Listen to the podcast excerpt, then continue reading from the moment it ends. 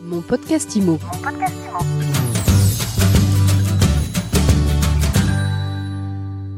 Bonjour et bienvenue dans ce nouvel épisode de mon podcast IMO. Tous les jours, on reçoit celles et ceux qui font l'actu dans notre studio du Morning Concorde avec vue imprenable en ce moment sur la fan zone de la Coupe du Monde de rugby. Alors aujourd'hui, je suis très heureuse de recevoir Clément Alteresco. Bonjour. Bonjour. Alors vous êtes le cofondateur, le CEO de Morning, chez qui on est installé depuis euh, quelques mois. Pour planter le décor, vous nous présentez Morning d'abord Avec plaisir. Morning, c'est une entreprise euh, qui a euh, une dizaine d'années. On a aujourd'hui 40 sites euh, à Paris et proche, euh, on va dire, première couronne, à peu près 100 000 mètres carrés, euh, opérés, d'espaces de bureaux magnifiques pour que les salariés des entreprises passent une très bonne journée au travail. Et vous, vous êtes intéressé à disrupter, on va dire, le marché de l'immobilier d'entreprise avant même de lancer Morning Effectivement, avant Morning, il y avait une entreprise, un service qui s'appelait Bureau à partager, qui a changé de nom, qui s'appelle ubic.fr maintenant, qui était une plateforme de partage de, de bureaux, un peu comme Airbnb pour les, les appartes. On avait un Airbnb du bureau. Donc oui, bien avant euh, déjà. Et, et, je suis tombé dans le coworking très tôt puisque j'ai monté un espace euh, en 2008 euh, à San Francisco dans ma précédente expérience. Bon, et puis un beau matin, vous vous réveillez et vous dites tiens, je vais lancer Morning. Ouais, Morning, c'est venu d'un sentiment que le bureau était plus intéressant quand il était partagé. Euh, donc ça vient vraiment de cet esprit de collaboration au départ. Euh, et progressivement, on s'est rendu compte que les entreprises avaient besoin aussi de flexibilité dans les contrats. Euh, le 369 n'est plus adapté à la plupart des entreprises et des situations de croissance ou décroissance des entreprises. Et donc ce qu'on amène aujourd'hui avec le morning, c'est la flexibilité, la simplicité aussi, parce qu'on arrive et tout est prêt, et une bonne ambiance. Et une bonne ambiance. Et vous avez été boosté finalement par le Covid aussi avec toutes ces nouvelles habitudes de travail hybride. Boosté dans un deuxième temps, parce qu'on a d'abord pris une claque comme tout le monde. Le premier effet euh, qui se coule du Covid, ça a quand même été de perdre la moitié de nos clients. Donc entre mars et août, euh, on a vu notre chiffre d'affaires divisé par deux. Donc euh, c'était pas très sympa. Comme beaucoup de boîtes, on a vraiment subi le truc de plein fouet.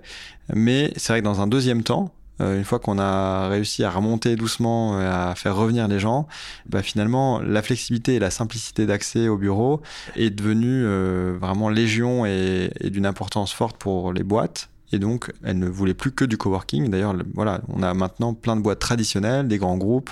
Tout le monde utilise le coworking comme solution de bureau classique. Alors, j'allais vous demander justement, c'est quoi le profil type de vos clients? Bah, Il a pas mal évolué, comme je le disais. On va dire qu'avant le Covid, c'était beaucoup euh, petites boîtes start-up.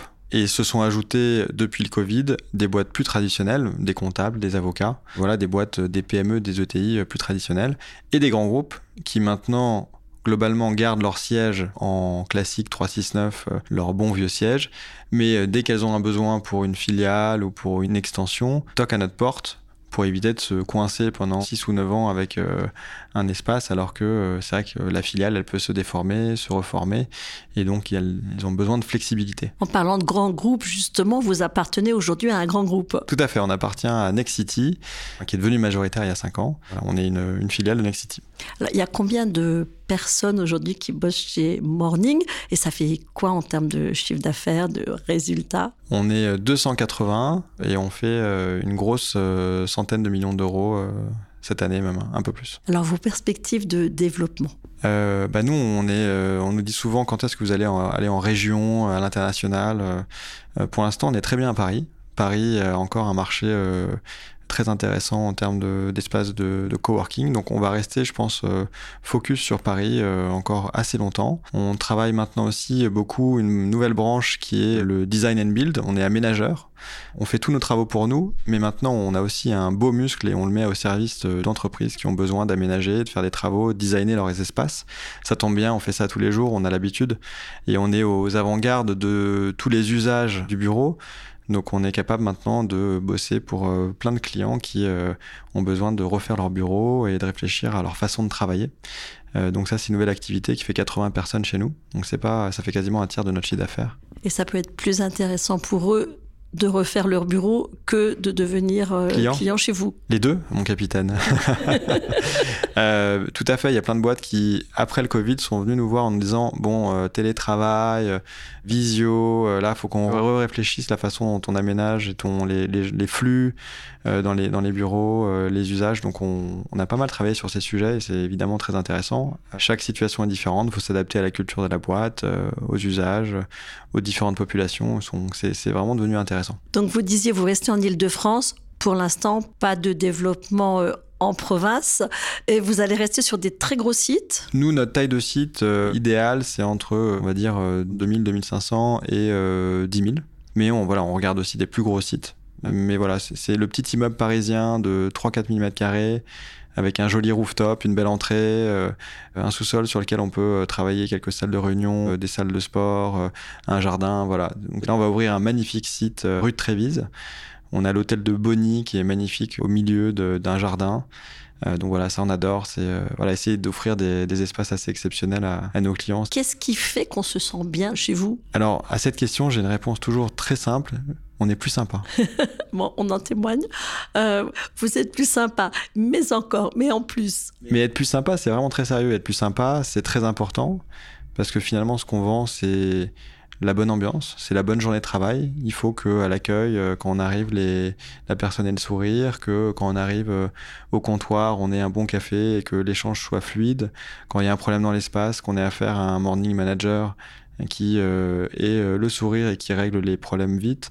Tout ça, c'est euh, en fait beaucoup lié à la culture de morning. Et donc, euh, c'est ce que j'essaie de faire depuis dix ans, c'est de créer une, ambiance de travail aussi qui, euh, qui se reflète aussi chez nos clients et qui est vécu en interne. Et donc ça, c'est c'est un peu notre supplément d'âme. On a une belle équipe, on est, on est 280 aujourd'hui, et je pense que les gens ont une vraie, un vrai plaisir à travailler dans la boîte. Dernière question, le ralentissement économique, le ralentissement immobilier, comment il se manifeste dans votre activité? Alors, il se manifeste beaucoup pour notre euh, actionnaire, qui est très impacté au niveau des logements. Pour nous, pour l'instant, ça n'a pas de conséquences majeures sur notre activité.